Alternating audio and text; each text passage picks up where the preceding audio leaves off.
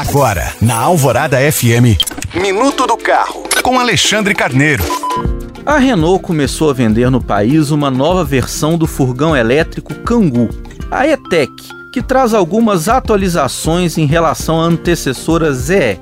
As principais mudanças são a adoção de um motor mais potente, que agora desenvolve 120 cavalos, e de uma bateria de maior capacidade, que proporciona uma autonomia de 300 km no ciclo combinado, de acordo com a norma do Inmetro.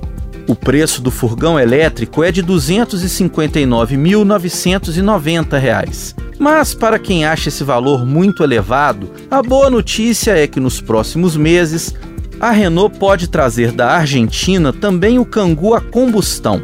Além da mecânica convencional, ele tem projeto totalmente distinto, baseado no do modelo Dacia Docker, e consequentemente será bem mais acessível. Lembrando que você pode baixar esse e outros podcasts pelo site alvoradafm.com.br. Eu sou Alexandre Carneiro para a Rádio Alvorada.